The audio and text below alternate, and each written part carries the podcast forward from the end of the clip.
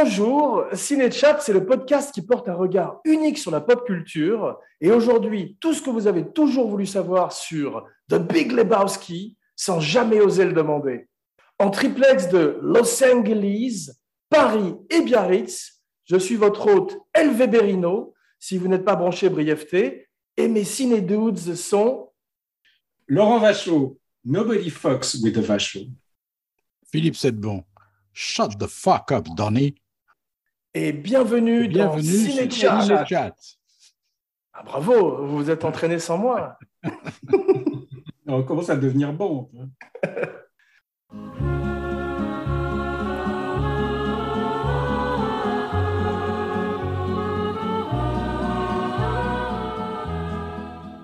Ravi de vous retrouver, mes cinébuddies. Ça fait un bail, comme dirait Nathalie.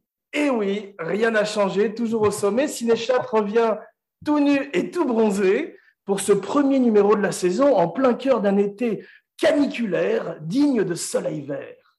Mais heureusement, le podcast, c'est comme le vélo, ça ne s'oublie pas. Alors j'enfile sans plus tarder mes chaussures méduse, tandis que Laurent astique sa boule de bowling et Philippe roule un gros en préparant les White Russians et en nous racontant les origines du film dans un chapitre intitulé Passe, passe, le y a du monde sur la corde à linge.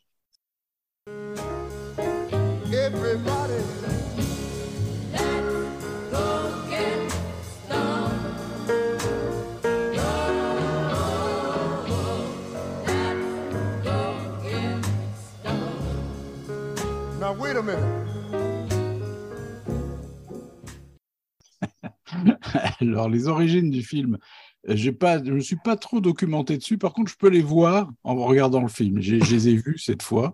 En fait, c'est- c'est tout simplement un remake du Grand Sommeil de Chandler, où il a démonté tout le mécanisme.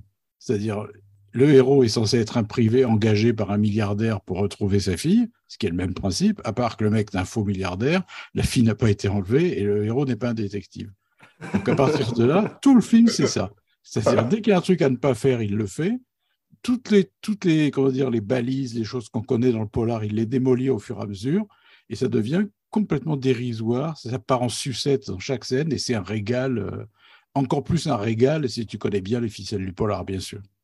C'est vrai, ce qui est drôle, c'est que c'est euh, Chandler rencontre un peu Cheech and Chong, parce qu'il est toujours euh, sous influence, le dude, comme on va voir, et ça altère son mode de, de- de détection, comme on va le voir également. Oui. Mais au commencement, conformément aux Écritures, il y avait Jeff Dowd. Tu connais Jeff Dowd, Laurent? Non. C'est un producteur, c'est un activiste, en fait, qui a rencontré les frères Cohen à l'époque de Blood Simple, où ils venaient présenter le film à Los Angeles, et d'ailleurs où ils ont vécu euh, un petit moment avec comme roommate, on le sait, Sam Raimi, il y avait également euh, Francis McDormand, bien sûr, Holly Hunter, et Kathy Bates, curieusement. Ah oui. C'est bizarre parce qu'elle n'a jamais travaillé avec les- ni avec les frères Cohen ni avec Sam Raimi. Peut-être qu'ils se sont mal entendus euh, comme roommate, genre euh, Misery, tu sais, là, quelqu'un a bougé son pingouin. C'est basé sur des amis des frères Cohen aussi, sur certaines autres de leurs connaissances, en particulier le personnage de Walter qui est basé sur plusieurs personnages, dont John Milius. Mhm. Il a dû se sentir flatté, Milius. Et au départ, en fait, euh, Jeff Dowd, je crois que c'était un champion plutôt de softball, tu sais, qui est une version plus euh, soft donc du baseball avec une plus grosse balle. Et ils ont cha- changé ça en bowling et c'est vraiment devenu un film de bowling, à tel point que ton ami William Goldman, Laurent, a dit qu'il ne comprenait pas pourquoi c'était pas, il n'y avait pas un grand tournoi de bowling à la fin, puisque la plupart des scènes se terminent par eux disant Let's go bowling, allons jouer au bowling. Et en fait, ça, ça, ça va nulle part. T'as remarqué qu'on les voit jamais jouer? On voit jamais jouer ni Tourtoro ni Bridges. Si, dans- dans le Non, pas Tourtoro, pardon. euh, ni, ni Goodman ni Bridges. C'est vrai. Bridges, tu le vois jouer dans le, dans le rêve là, quand, il, quand, Ah oui. il, euh, quand il est avec Julianne Moore. Robert Duval est pressenti au départ pour euh, le rôle du Big Lebowski, le milliardaire dont tu parlais, Philippe, mais euh, il refuse, il n'aime pas beaucoup le script. Je crois qu'ils ont même, euh, au départ, pour Big Lebowski, ils ne l'ont pas écrit en pensant à Jeff Bridges, tu savais ça, Laurent? Ah non, non, moi je. Moi, ah non, c'est l'autre qui croyait qu'il il, il, disait Vous m'avez connu quand j'étais euh, euh, jeune homme, non, parce que j'étais exactement comme ça. Je crois qu'il a, quand il a lu le scénario, il a trouvé qu'il ressemblait à, son, à ce qu'il était quand il était plus jeune. C'est vrai, mais ça, c'est après qu'il ait été choisi pour le rôle, parce qu'au départ, Les frères Cohen, bon, ils disent qu'ils écrivent parfois pour les acteurs en tête, comme ils avaient Goodman et Buscemi, avec qui ils avaient travaillé précédemment sur euh, Barton Fink et sur Miller's Crossing, entre autres, et Raising Arizona, Arizona Junior, mais ils n'avaient pas un acteur pré- précis en tête pour euh, le Big Lebowski, pour le dude. Et ils vont voir Mel Gibson. Ils vont à un meeting avec Mel Gibson. Ouais, ça aurait été un film très, très différent. Et Mel Gibson ne les prend pas au sérieux, prend pas le pitch au sérieux. Et finalement, c'est là qu'il pense à Jeff Bridges, qui a le même nom que son personnage, Jeff Lebowski, c'est comme Jack Torrance et Jack Nicholson.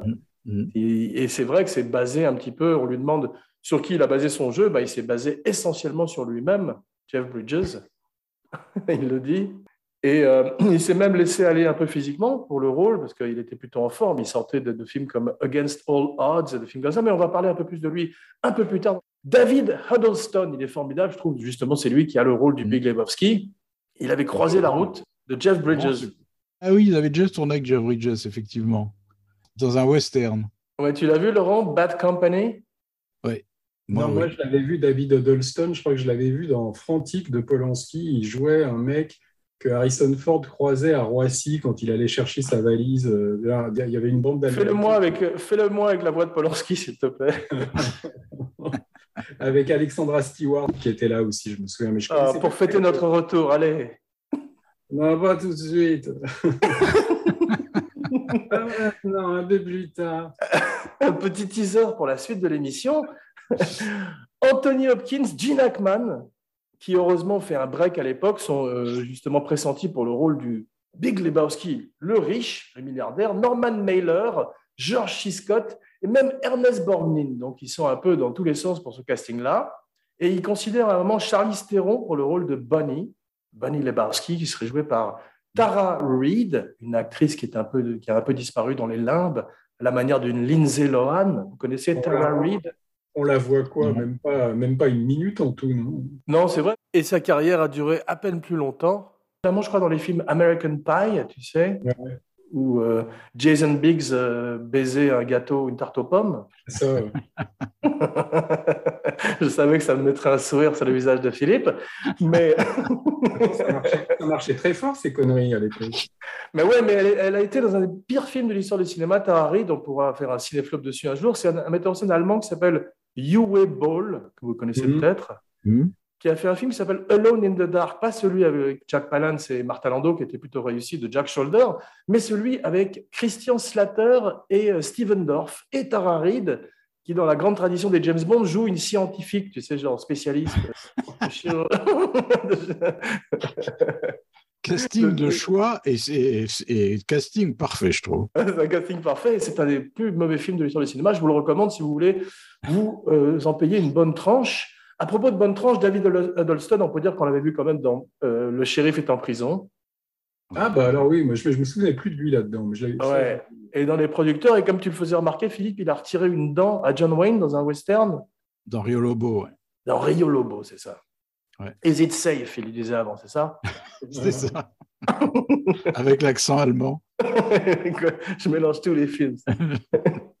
à propos de Mashup, il devrait faire une version western de Vol au-dessus de coucou, Rio Lobotomie. Ils voulaient aussi, finalement, comme ils, ils avaient beaucoup d'idées, les frères Cohen, pour le casting du Big Lebowski, le, le vieux, ils voulaient Brando. Et ils Ah, arrêtaient ça, pas c'est de- bien. Ça Ouais, Ça ils été génial, ça. Ouais, mais il était en mauvaise santé à l'époque. Et finalement, c'est le grand David Huddleston. Maud, le personnage joué par l'extraordinaire Julianne Moore, est un petit peu parodique, je trouve, dans le film, donc, comme les nihilistes. Je ne sais pas ce que vous en pensez. Ça- Tout me fait rire dans ce film, donc Ouais, je ça- peux, c'est un je peux peu dans pas le séparer. euh. Mais je trouve qu'on parlait de Mel Brooks. Les nihilistes et elle appartiennent presque à un film comme Les Producteurs, où était d'ailleurs David Huddleston aussi. Ouais. On est beaucoup plus dans la parodie, dans le, dans le burlesque. Et euh, parfois, c'est un peu, il y, a une, il y a une différence de ton, si tu veux, comme si on zappait dans le même film, notamment avec ces morceaux musicaux dont on va parler, inspirés de Busby Berkeley, et qui, Ouais. pas n'est pas fatalement ce que je préfère dans le film. Mais on en parlera tout à l'heure. Et la scène avec Ben Gazzara euh, est quasiment sérieuse. Voilà. Laurent, tu disais que Ben Gazzara ressemblait à Jean-Louis Lévy. mais moi, la première fois que j'ai vu Jean-Louis Livy, euh, c'était quand même il y a très longtemps, je me souviens, en 83. Je me souviens très bien, parce qu'à l'époque, tu sais, tu, quand tu avais rendez-vous avec quelqu'un, tu ne savais pas euh, quelle tête il avait. Et je me souviens que quand je l'ai vu, la première chose que j'ai pensé, c'est Ben Gazzara. Ah ouais, euh, Jean-Louis Lévy, grand agent et grand producteur. Et je précise que tu avais 14 ans, tu étais le plus jeune scénariste de France. Non, non, non, non j'avais 17 ans, mais, mais j'étais encore, encore, au lycée, je ne savais pas du tout même ce que c'était qu'un impresario. Il avait lu un scénario que j'avais écrit qui avait gagné un prix, à un prix de la Fondation Philippe Maurice à l'époque, ça s'appelait, au Festival d'Avoriaz. Et euh, bon, il m'avait convoqué, il était très gentil. On avait discuté comme ça pour savoir ce que je voulais faire plus tard. Et tu avais l'impression d'être le dude avec Jackie Treehorn. Et, euh, oui, oui, pendant tout l'entretien, j'arrêtais pas de penser, parce qu'à l'époque, moi, je voyais les, films de Cassavetes qui étaient ressortis en salle. Je me souviens, le meurtre des bookmakers chinois, j'avais pensé à ça pendant tout le, toute la. Mais il y a une élégance, il y a quelque chose d'un peu euh, impressionnant comme ça, effectivement, chez les deux. On peut parler des autres acteurs du film les nihilistes en particulier, on reconnaît le grand Peter Stormare, dans tous les sens du terme, qui était le blond de Fargo. D'ailleurs, vous savez, il a un groupe de rock qui s'appelle The Blonde from Fargo. Oui, c'est vrai. Et euh, il est formidable. Il a fait une vraie carrière à Hollywood en jouant des méchants. Et c'est une espèce de, de Klaus Kinski sans le côté problématique dans la vie. Et il a commencé chez Bergman. Ah oui, bah, il, est euh, dans, euh, après la répétition, je crois. Hein. c'est ça, avec, ça. avec Lena Olin. Et au théâtre, je crois aussi, avec Bergman. Flea, vous connaissez Flea? Oui. Qui est-ce, Laurent? Ah, Je ne sais pas, Flea. Flea, c'est le bassiste des Red Hot Chili Peppers. Flea, F-L-E-A, comme une puce de cirque. Flea, c'est de bon. Et qui joue un des nihilistes. Et à un moment, il a une scène carrément sur lui qui dure trois minutes où il rampe par terre, t'as vu? Après avoir aussi une boule de bowling dans le bas-ventre. Et euh, il y, a une interview 25 euh, ans après de John Goodman, Buscemi et Jeff Bridges où ils disent, c'est quoi que c'est Jeff Bridges qui dit que les frères Cohen voulaient que ce soit la bande-annonce, juste Flea sur le sol en train d'agoniser de douleur, tu vois. et c'est vrai que Flea, il a une carrière très curieuse parce que je crois qu'il est dans un des Back to the Future, il est dans les films de Gus Van Sant. Enfin, il apparaît comme ça euh, de façon Moi, je périodique. Et c'est un des plus grands bassistes de punk funk de l'histoire du rock un genre qui est né à Los Angeles, on va parler des films de Los Angeles, avec un groupe qui s'appelle les Minutemen. On l'impression d'être un DJ des années 80.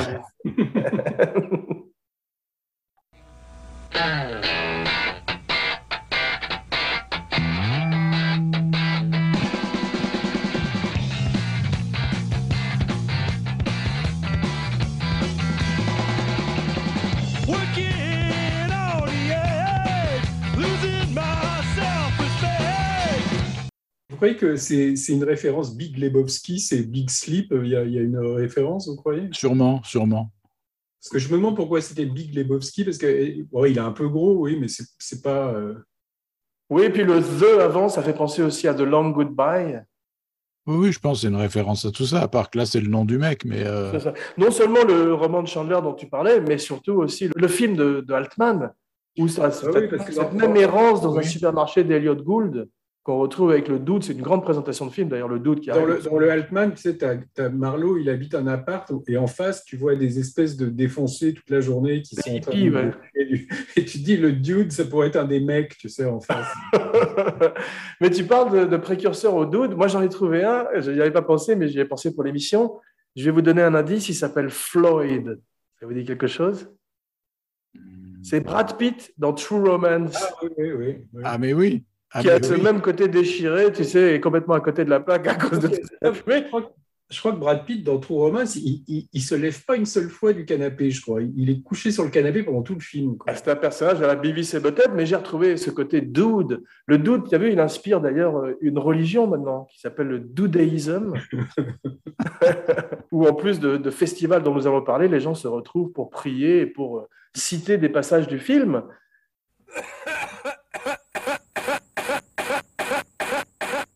John Torturo, Nobody Fucks with the Jesus. Il est, euh, il est formidable, il a un tout petit rôle. Il ferait une énorme erreur qui est de vouloir euh, faire un spin-off et faire un remake des valseuses en même temps, c'est-à-dire que mélanger euh, le Big Lebowski aux valseuses, alors que dans les valseuses de, de, Verre et de Pardieu, il avait une vingtaine d'années, il est, il est, avec Bob Cannavale, ils ont tous les deux 60 ans, donc c'est plus du tout la même dynamique. Ah Et heureusement, j'ai pas vu j'ai pas vu ce film et nous n'en parlerons pas aujourd'hui. Je savais pas qu'ils avaient fait un remake des valseuses. Personne en fait. Ici, ça s'appelle Jesus Rolls. Et c'est donc Turturro qui met en scène, je crois. Et Ça n'a pas dû être très convaincant parce que j'en ai jamais entendu parler. Non, voilà, donc euh, nous n'en dirons pas plus. Nous parlons plutôt d'un bon film. Tu as vu, euh, il y a une espèce de narrateur omniscient, comme dans euh, Barry Lyndon. Hmm. Cette fois-ci, c'est un cow-boy. Ça, On va parler de beaucoup de western aussi, qui est un genre dans lequel les frères Cohen se sont illustrés. On voit qu'ils adorent le western probablement. Mais euh, qu'est-ce que vous pensez de ce cow-boy Euh, Tu disais, Philippe, que c'était peut-être un, un ami imaginaire du dude? Moi, je pense, oui, je pense. C'est un ami imaginaire. Il doit aimer les westerns. Il en regardait toute la journée sur son canapé. Et donc, quand il a besoin de parler à quelqu'un, bah, il parle à un cow-boy. En fait, c'est une sequel de Toy Story entre Andy et Woody. Il y a qu'à lui qui parle, non, en fait, euh, dans le, dans le film. Oui, il est joué, il faut le dire, par Sam Elliott et son extraordinaire moustache. Sam Elliott qui a eu une étrange carrière. Il a un peu la manière de Jeff Bridges. Il méritait peut-être une carrière un peu plus euh, avec plus de succès. Mais en tous les cas, euh, c'est vrai qu'il est, il était étonnant en gourou euh, dans Roadhouse, un film où Patrick Swayze était leader, philosophe. Avec Ben Gazzara aussi, d'ailleurs. Ce qui est marrant, c'est qu'en fait, il est, il est surtout connu aussi pour être le mari de Katharina Ross, tu sais, qui jouait dans Ah, Butch c'est ça. Cassidy et le Kid et dans euh, Le Lauréat. Euh, Cette très très belle actrice là, qui, qui, qui a même fait un film français avec Philippe Labro, le, Le hasard et la violence, qui est un nanar incroyable euh, avec Yves La Montand. spécialité, ça, de trouver des films français avec des Américains qui ont joué dedans et des films dis, la euh, nana, improbables. je sais pas si c'est tourné avec Yves Montand, mais tu te demandes qu'est-ce qu'est-ce qui a fait qu'elle est allée tourner ça, tu vois, parce que c'est c'est franchement, un- un- un- enfin, Labro a fait un ou deux polars qui sont très. En attendant, euh, Roman, tu peux nous faire euh, Yves Montand?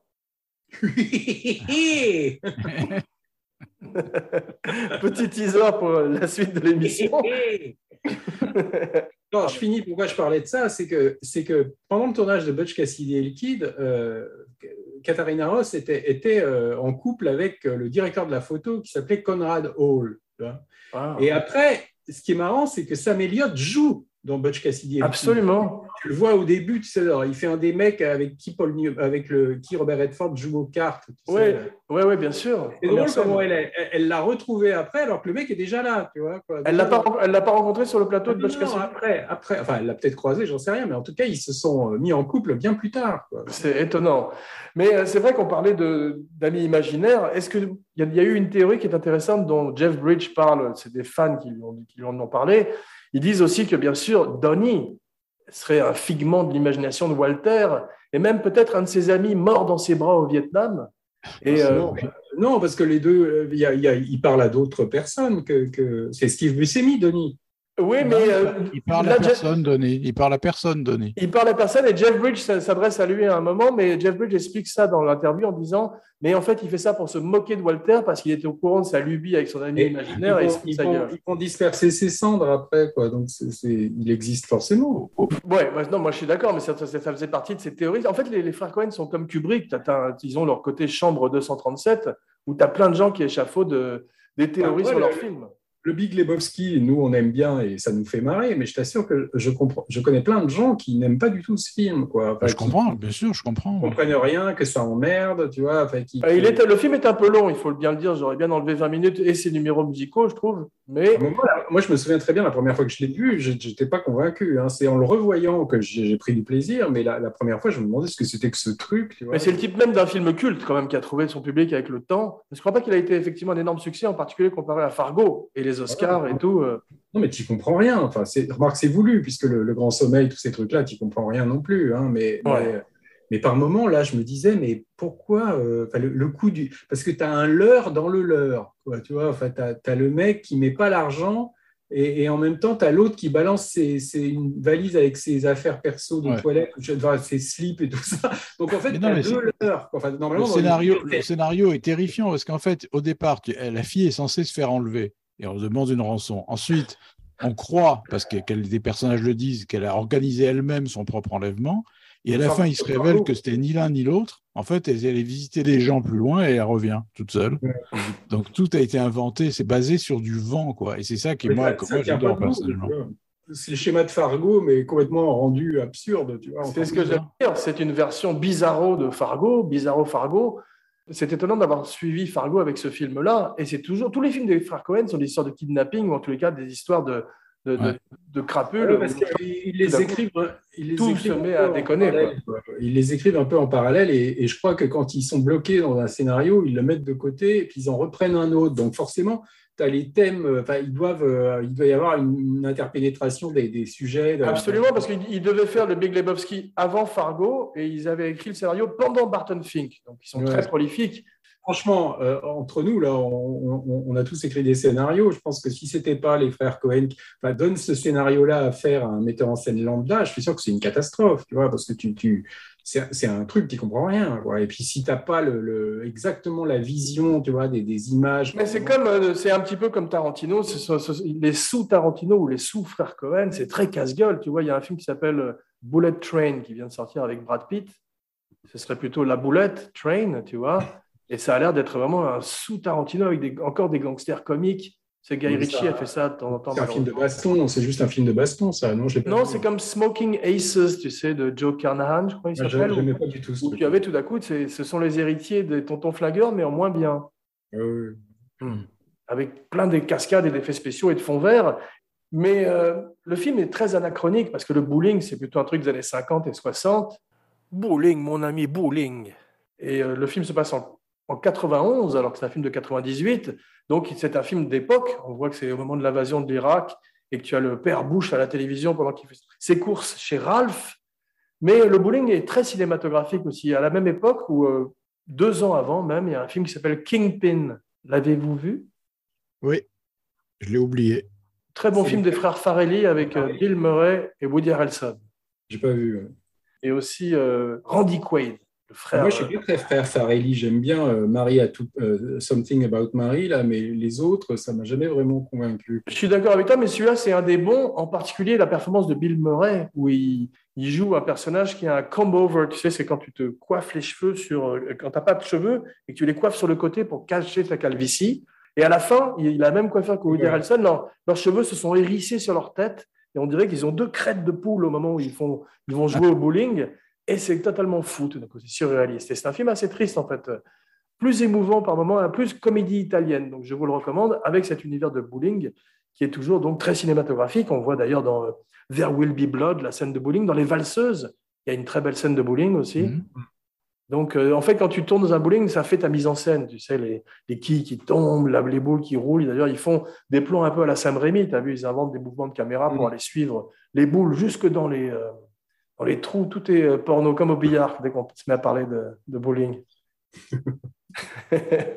Mais parlons maintenant un petit peu des films de Los Angeles dans un chapitre intitulé Blood stains the roof and the palm trees of Venice. Blood stains the roofs and the palm trees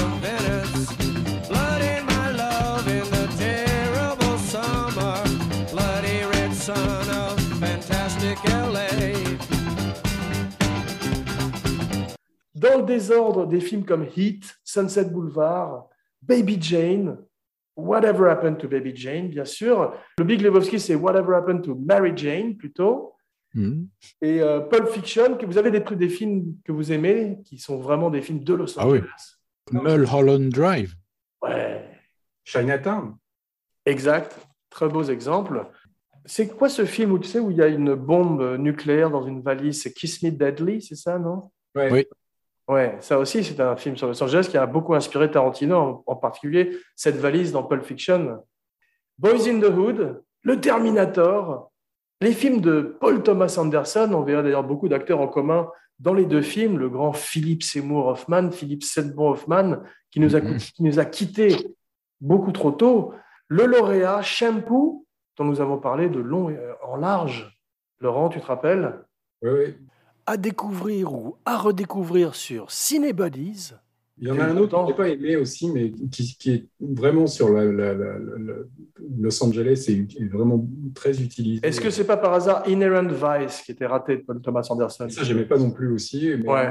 c'est Silver Lake, le Under the Silver Lake. Ah oui, pourtant un film de- du metteur en scène de It Follows que j'avais beaucoup aimé. Voilà, c'est ça. ouais. Ouais. Ça m'avait un peu gonflé, mais disons que c'était. Je me souviens qu'il y avait une vision de Los Angeles qui était, qui était assez euh, originale. quoi. Ah ouais, avec Andrew Garfield, un acteur que j'aime beaucoup, mais Inherent Vice, c'était The Bad Lebowski. Ça nous montrait un petit peu Ouais, comment. insupportable. Moi, j'étais pas allé au bout, hein, tellement ça ils essayaient de faire aussi une histoire incompréhensible, mais euh, Ouais, mais là, que non plus. et pas le plus doué pour la comédie. Il y avait, il y a par ailleurs un acteur merveilleux, mais là, c'était beaucoup moins charmant que ne l'est Jeff Bridges. Et au départ, c'était pas euh, Joaquin Phoenix qui était pressenti par Paul Thomas Anderson, c'était, vous le savez, Non. Robert Downey Jr.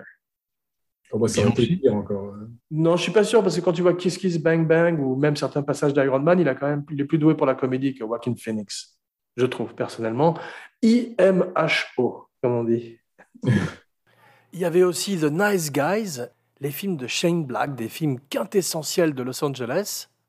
Et maintenant, je passe le joint à Laurent, qui nous parle du doux en personne dans un chapitre intitulé Non, Jeff, t'es pas tout seul. Non, Jeff, t'es pas tout seul.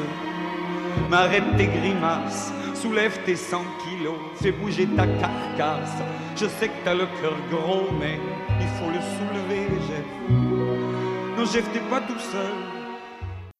Bon, bah alors, Jeff Bridge, euh, qui est moi un comédien que j'aime beaucoup, euh, il a, en fait, il vient d'une famille, hein, ça c'est assez connu, il vient d'une famille, euh, déjà ses parents étaient, étaient dans, en tout cas son père était un acteur très connu hein, qui s'appelait Lloyd Bridges.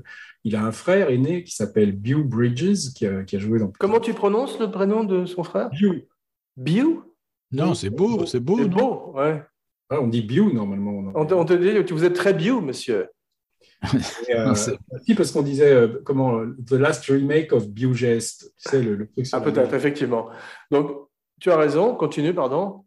Et donc, ce qui est drôle, c'est qu'au départ, donc, il ne voulait pas spécialement être euh, acteur, euh, il paraît, euh, Jeff Bridge, et puis euh, il s'intéressait plutôt à la musique, tu vois, enfin, il voulait plutôt s'orienter là-dessus. Et, et- et- et ses parents, euh, bon, son père surtout, euh, voulait vraiment, lui, qui, qui, qui prenne la suite. Et, ce qui est drôle, c'est qu'il a, en fait, il a joué euh, dans un film à, l'âge de six mois déjà, tu vois, il joue un bébé. euh, dans, Dans un le film- cuirassé Potemkin? Non, un film qui s'appelle The, The Company euh, She Keeps, c'est un truc euh, vraiment pas très connu, mais euh, Wow. c'est avec la comédienne Jane Greer, tu vois. Euh, Wow. Et elle avait- ils avaient besoin d'un bébé à un moment, et la mère de, de Jeff Bridge était copine, je crois, avec le metteur en scène, et lui avait dit bah tiens prends prends mon fils qui vient de qui est tout petit là. C'est drôle, c'est comme Sofia Coppola dans Le Parrain. Voilà, et donc tu vois Jeff dans une scène où tu as Jane Greer qui le tient euh, dans ses bras comme ça. Et ce qui est drôle, c'est que euh, des années après, euh, Jeff Bridge a fait un film avec Jane Greer, tu vois, euh, qui drôle. était le remake de, euh, de comment Out of the Past, tu vois, un film Against All Odds. voilà, Against All Odds, dans lequel aussi euh, Jane Greer jouait, mais elle jouait euh, le rôle. Bon film, je crois. Je me rappelle plus très bien, mais c'était pas Out mal, crois. Past, c'est bien, ouais. L'autre, là, c'est pas terrible, non Euh, Comment ça s'appelait euh, Against All Odds. avec c'est ça, mais-. Mais ce qui est drôle, c'est donc, euh, il lui a dit, mais tu sais que c'est moi que tu tenais dans tes bras euh, quand tu es dans la scène de la gare euh, avec le bébé. Quoi. Et l'autre, elle avait même pas, elle se rappelait même plus, tu vois, que c'était lui. C'est drôle, mais son père, effectivement, le met quasiment de force dans ses séries télé comme Sea Hunt. Tu sais, Ouais, euh, donc, il voulait vraiment qu'il continue. Et progressivement, en fait, c'est à partir du film de Bogdanovich en 60, euh, 70, 71. je sais plus, 71, ouais. Last Picture Show, c'est là vraiment que c'est devenu plus sérieux pour lui, hein, parce qu'il a été très remarqué et que le film a, quand même eu un accueil critique assez, assez euh, favorable. Et à partir de là, hein, il, a, bon, il a encha- enchaîné tout de suite après sur, euh, je crois, Fat City avec euh, John Huston, qui est un très, très bon film aussi.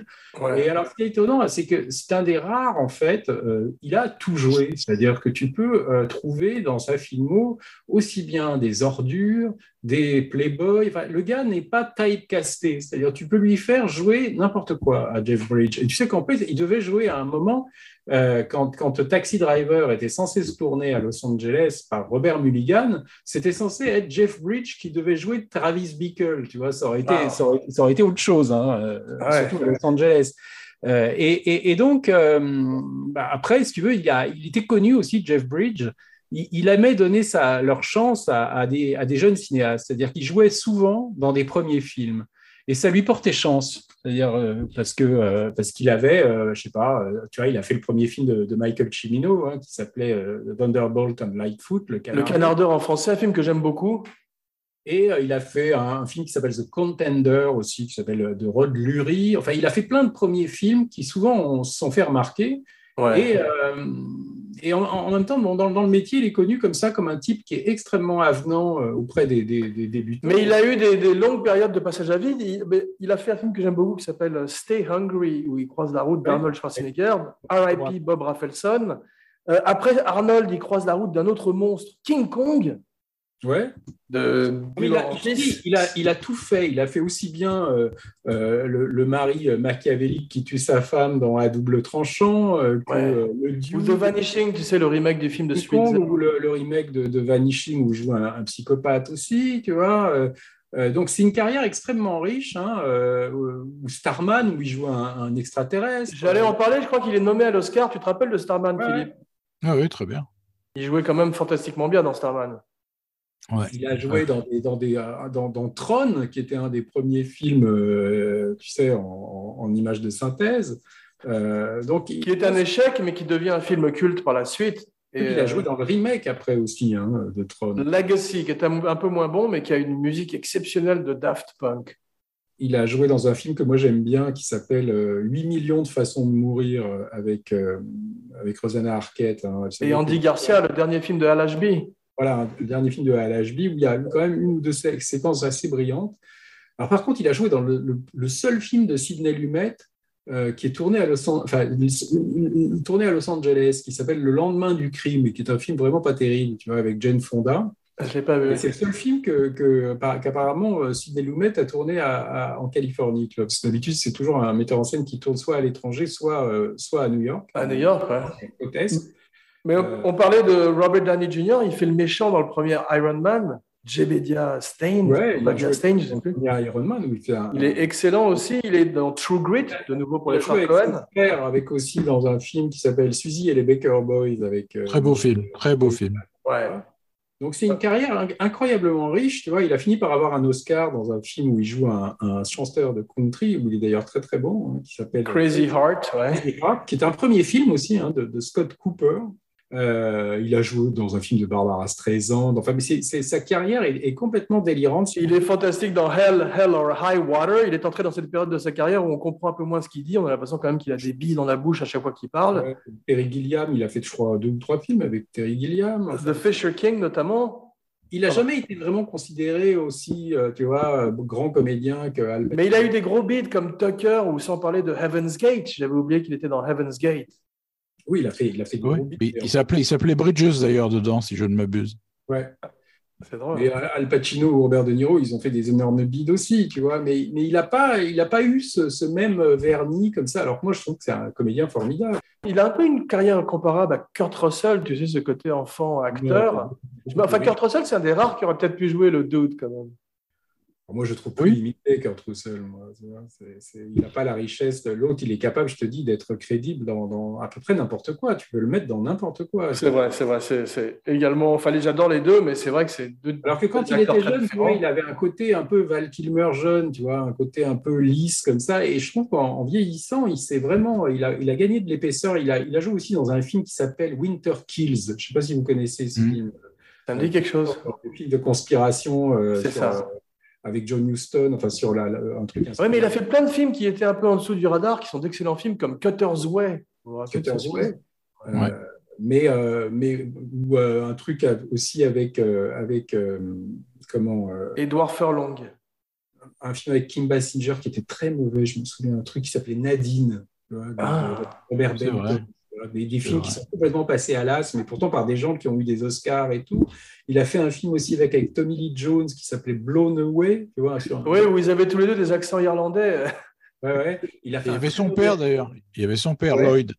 un très mauvais Ridley Scott aussi qui se passait sur un, un bateau, là, une histoire de, de, de, de, de naufrage. Enfin, euh, Ah oui, The White Squall. là, là, c'était Ouais. Et le, le père, quand même, Lloyd Bridges, il faut signaler quand même qu'il s'est réinventé de façon spectaculaire en acteur comique, burlesque pour les frères Zucker. Dans Airplane. Bien sûr. ouais. J'ai pas choisi le bonjour. souviens que- la réplique culte. Vas-y, vas-y. J'ai pas choisi le bonjour pour Allez. arrêter de sniffer de la glu. Bizarre qu'on ne l'ait pas vu chez Tarantino parce que tu le verrais bien euh, dans, dans, dans les films de Tarantino aussi. C'est vrai, ouais. Pour finir, il y avait un film de lui que- qui n'est pas très connu, que moi j'aime bien, qui s'appelle un film de Peter Weir qui s'appelle euh, État second en français, je me souviens, Fearless. en- en- Ah oui, sur l'accident d'avion. Ouais, il joue un mec qui a, qui a- qui est sur- qui a survécu à un crash aérien, tu vois, Je me rappelle de l'affiche parce que moi j'ai le vertige, il était sur une corniche, ça me donnait des qui se croit invincible, indestructible, tu vois, qui marche sur les corniches d'immeubles et tout ça. Quoi. C'est- Et le, et le- le film était pas mal. Que c'est pas un grand film. mais Super flippant. Philippe, t'as pas vu un, un film de nouvelles de Stephen King où il y avait un type qui devait traverser un hôtel par l'extérieur sur une corniche parce qu'il avait couché avec la femme d'un mafieux? Si, si, je l'ai vu. Et c'était justement l'acteur de Airplane qui jouait le rôle. Un professeur Ah de oui. Robert Hayes. Robert Hayes. ouais. Ouais, C'était Ouais. terrifiant. On il croisait des pigeons et tout. Il était comme ça. bah, c'est quand même- Mais parlons un peu des frères Cohen dans un chapitre intitulé Frères humains qui après nous vivaient, n'ayez contre nous le cœur endurci. Un peu de poésie, ça fait pas de mal.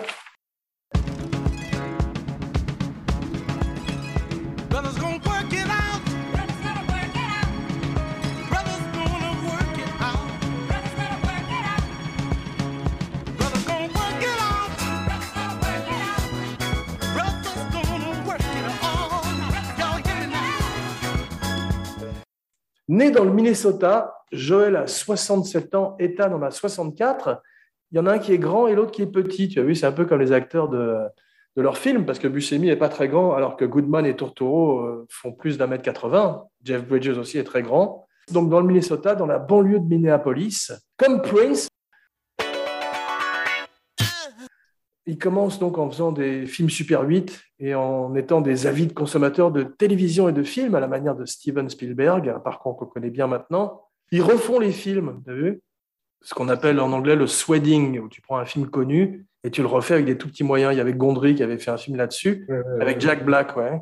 Rembobiné, je sais plus comment ça s'appelait. en- Voilà, c'est ça, Be, Be Kind Rewind. Ouais. Et c'était pas terrible, mais ce qui est drôle, c'est qu'ils refont Lassie, alors qu'il y a un épisode de Lassie à la télévision dans lequel il y a Jeff Bridges. Oui.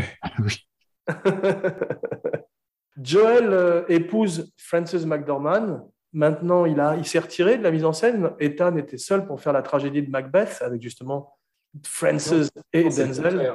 C'est le contraire. C'est Joël qui continue, je crois, et c'est Ethan qui s'est retiré. Ah, peut-être, ouais, tu, tu dois avoir raison, effectivement. Comme C'est souvent. Ethan qui produisait, en fait. Euh, Il paraît qu'il réalisait certaines scènes à deux, mais c'est toujours Joël qui était crédité comme réalisateur. Oui, et puis il y avait toujours un seul qui parlait aux acteurs et ils se, ils se conciliaient euh, avant pour pas qu'il y ait deux voix sur le plateau, effectivement. Moi, je les ai jamais interviewés, mais je sais pas, je sais pas s'ils donnaient les interviews à deux, je crois. hein. Euh, ils, sont, ils donnent très peu d'interviews, en tous les cas. Ils n'aiment pas du tout ça. On voit que c'est un exercice qu'ils n'aiment pas du tout. Euh, En positif, ils ont donné une interview comme la plupart de leurs films, à part les, les- les plus ratés, là, mais il y a eu beaucoup d'interviews de- d'eux dans positif. C'est souvent euh, à Cannes, hein, parce qu'il y avait leurs films étaient souvent sélectionnés à Cannes, donc je pense Ils n'aiment pas expliquer leurs films, en fait, à la manière justement des, des Kubrick ou même des, des gens comme euh, Nicholson qui donnent Ah, aucune ils pas tous télévisée. géniaux à leurs films. Moi, je trouve qu'ils ils ont fait des très grands films, mais il y en a vraiment. euh, Mais justement, voici le moment tant attendu. La liste, votre liste des frères Cohen. On va commencer par Philippe. Du premier au dernier, si tu veux, par exemple, tes dix films préférés des frères Cohen. Les 10, faut que je m'en Dix. souvienne déjà. beaucoup. Les 10, oui, oui. Alors, bah, premier. Ou cinq, si tu préfères. Bon, 5. Premier, Barton Fink. Ça, celui-là, je- j'idolâtre total. Waouh. Deuxième, Lebowski. Ok. Euh, troisième, Blood Simple. Ok. Euh, ensuite, euh, qu'est-ce que je pourrais. attends. Pour moi, il y en a un- Souffle-moi des titres. Fargo. Euh, Fargo, bien sûr, bien sûr, Fargo. Avant Blood, avant Blood Simple. T'as oublié le plus important. Évidemment, Fargo. Laurent, à toi, tes cinq films. Alors, euh, moi, le premier, euh, je crois que je mettrais Fargo. Après, il y en a un que moi j'aime bien, hein, euh, que, Philippe n'a pas cité, euh, que peu de gens citent, hein, mais je l'ai vu, plusieurs fois et j'ai trouvé que c'était quand même un film qui était, qui était assez euh, incroyable. Ça s'appelle Inside Llewyn Davis. Ah, J'aime beaucoup, ouais. L'histoire d'un raté, tu sais, le, le chanteur de folk song, mais c'est pas Dylan, tu vois, c'est un peu le Barabbas du, de la country music, c'est-à-dire c'est, c'est le raté, tu vois, le gars qui, euh, qui réussit pas. Et je, je, je trouve le film assez, assez fort, quoi, assez, euh, Ah ouais. qui marque, quoi. Euh, donc a- je mettrais celui-là, je mettrais Barton Fink aussi. Euh, je mettrais euh, comment euh, le, le Blood Simple aussi. Euh, alors après pour le cinquième, bon ça dépend des jours, hein, mais euh, j'aime bien euh, moi, j'aime quand même bien, je mettrais bien No Country for Old Men, même si je trouve que ça se casse un peu la gueule sur le, le dernier quart d'heure. Ouais, c'est vrai, je suis d'accord avec toi. Alors, moi, la mienne de liste ressemble un peu au vôtre, mais elle commence à J'aimais j'aimais dériver. bien Miller's Crossing aussi, mais quand je l'ai revu, je sais pas, j'étais moins emballé que quand je l'avais découvert à l'époque. Ouais, je suis pas très fan de Miller's Crossing, bizarrement, alors que j'adore les films de gangsters. Je le trouve un petit peu trop ésotérique. Et même Barton Fink, c'est limite pour moi, parce que c'est une version encore plus ésotérique de The Shining, avec un acteur qui a un writer's block dans un hôtel art déco, peuplé de fantômes. Mais donc, numéro 1, Fargo. Numéro 2, The Big Lebowski. Je crois qu'on tous, à nous tous, notre numéro 2, c'est Lebowski. Non, non, Numéro moi, je le- 3, moi, je Old le- moi, je moi, je le mets pas moi dans ma liste. Ah, pardon. Numéro 3, Old School, Arizona Junior, parce que Nicolas Cage, parce qu'on découvre ce côté cartoon des frères Cohen, qu'ils arrivent à, à, à weaponize, ils arrivent à en faire une arme. Quatrième, Blood Simple, parce que là, on les découvre tout court, avec une relecture du film noir qui était très intéressante. Et cinquième, ça va peut-être vous surprendre, Intolérable cruauté. Non, cinquième, Buster Scruggs. Parce que j'adore le western, j'aime les films à sketch et je trouve que c'est un mariage magnifique des deux. Ensuite, je continue. El César. J'avais beaucoup aimé El César. Oui, c'est très bien. ça. Probablement un peu moins, non Vous aimez aussi ouais? Non, non, j'aime beaucoup, moi, celui-là. Ouais. Barton Fink, quand même, faut pas déconner, parce que c'est vrai que tu as John Goodman au sommet de sa forme et le me- meilleur rôle de Turturro. True Grit, qui était bien réussi dans le western, mais moins intéressant que l'original, parce que justement, je trouve que euh, Josh euh, Brolin, qui est un formidable acteur, est, euh, est très très bien dans le film, mais il fait moins peur que Robert Duval dans l'original avec John Wayne. Moi, j'aime Ouais. pas du tout True Grit, moi. Je- pas. Et on a du mal à comprendre euh, Jeff Bridges quand il parle. Mais euh, j'aime bien aussi euh, No Country for Old Men, dont tu parlais en particulier pour la performance de notre ami Javier Bardem en Anton Non, euh, No Country for Old Men, pendant moi, les, les, les, les- disons, allez, les, les, les, tro- les quatre, les, les, les trois quarts, je me disais, c'est le- c'est leur meilleur film, tu vois. Et, et, je sais pas, ça se casse complètement la gueule sur la fin, je trouve. Ouais, c'est vrai. En tout cas, il crée un extraordinaire méchant et le film n'est pas à la hauteur du méchant. Non, mais tu dis, tu dis le film, c'est quand même une- une- un affrontement entre deux personnages hein, pendant tout le film, et il te montre pas l'issue. C'est-à-dire que on te, on t'expédie ça en te montrant Josh Brolin mort pendant un plan de deux Il y a une volonté de casser euh, le, le- le classicisme, l'académisme, en frustrant un petit peu le spectateur. mais la- bah, voilà, le spectateur est frustré. ouais. film à la fin. Ouais, je suis d'accord. Il y en a trois que j'ai pas vus, euh, qui sont euh, Intolérable cruauté, donc. C'est nul. Ouais, c'était très mauvais, mais c'était le seul qu'ils Pas n'ont pas terrible. écrit. Euh, un qui n'était pas terrible, c'était euh, The Lady Killers, où ils c'est trouvent pas que justement, ils sont pas mauvais pour, des, pour la comédie, mais il faut pas que ce soit, faut que ce soit vraiment mêlé au drame, parce que la comédie pure, ils ont beaucoup de mal. En plus, ça pallie vraiment en comparaison avec l'original, avec, Alec Guinness. Et j'ai pas vu A Serious Man, qui Ça, paraît il est bien. J'ai pas vu, moi. je l'ai vu, euh, c'est très bizarre. Quoi. Ça ressemble pas du tout à un film des frères Cohen. Tu, tu te souviens de rien, pratiquement. Tu te souviens d'aucune péripétie parce qu'il n'y en a pratiquement pas. Et il y a un acteur transparent, volontairement, délibérément transparent. Euh, je l'ai complètement effacé, ce film. À propos d'acteurs transparents, il y en a un là que j'avais bien aimé, c'était The Man Who Wasn't There, avec euh, Billy Oui, Bob j'adore Thornton et Gandolfini. Ouais, peut-être à redécouvrir. Et j'avais pas aimé non plus euh, le, le truc là. Enfin, il y, a- deux trois trucs qui m'avaient fait marrer, mais le machin avec Brad Pitt là, Brad Pitt est très marrant, débile là, mais le machin Burn After Reading, j'avais trouvé ça Ouais. aussi un peu. euh, tu te demandes avec le Ah ouais. scénario, t'as l'impression qu'ils avaient écrit ça en trois minutes, tu vois. euh, genre ici on déconnait avec une disque. J'ai l'impression qu'ils ont plus de mauvais films que de bons films, mais les bons films sont tellement extraordinaires que ça en fait quand même des metteurs en scène d'exception dont on attend le prochain projet avec impatience.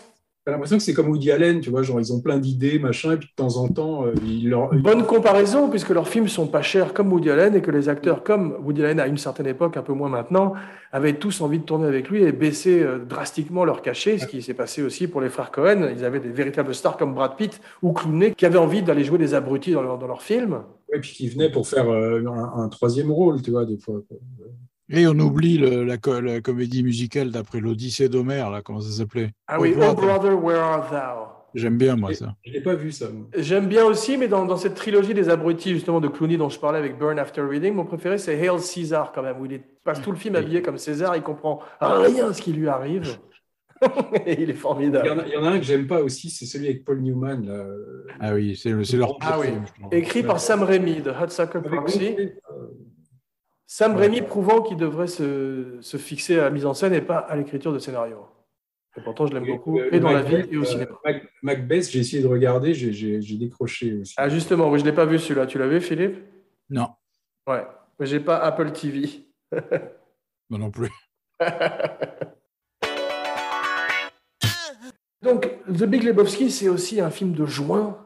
Il y a une grande tradition de films de juin, de films de bœufs dans l'histoire du cinéma. Donc, parlons-en un petit peu dans un chapitre intitulé Smoking that weed, feeling fine, got me a 40 and a fat ass dime.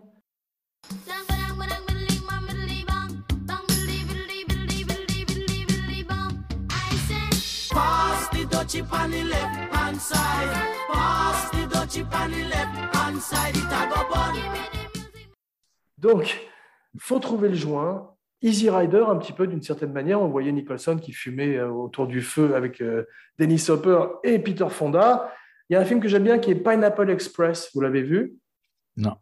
C'était avec euh, Franco et James Franco et Seth Rogen, qui est un habitué des films de Buzz, qui a repris, qui a repris le flambeau, le flambeux depuis euh, Cheech and Chong. Donc, est-ce que vous avez vu un film qui s'appelle euh, Half Baked, Laurent? Non. C'est un film avec un grand comique, euh, un stand-up comédien qui est un peu quand même problématique ces jours-ci, qui s'appelle David Chappelle, et qui est un film où il retrace plutôt pas mal la buzz, comme l'a fait Seth Rogen, parce qu'il y a beaucoup d'acteurs qui, quand ils jouent la buzz à l'écran, euh, jouent euh, la soulerie, comme s'ils étaient déchirés à l'alcool, et c'est pas très bien, c'est pas très crédible, c'est assez difficile de jouer un mec cassé. Demandez à Tom Cruise et Nicole Kidman dans Eyes Wide Shut.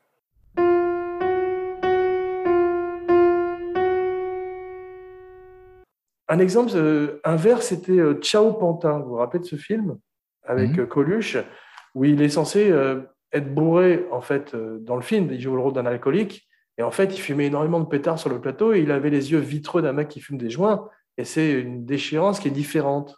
C'est que je trouve que sa, per- sa performance est un petit peu peut-être surestimée. Hot take.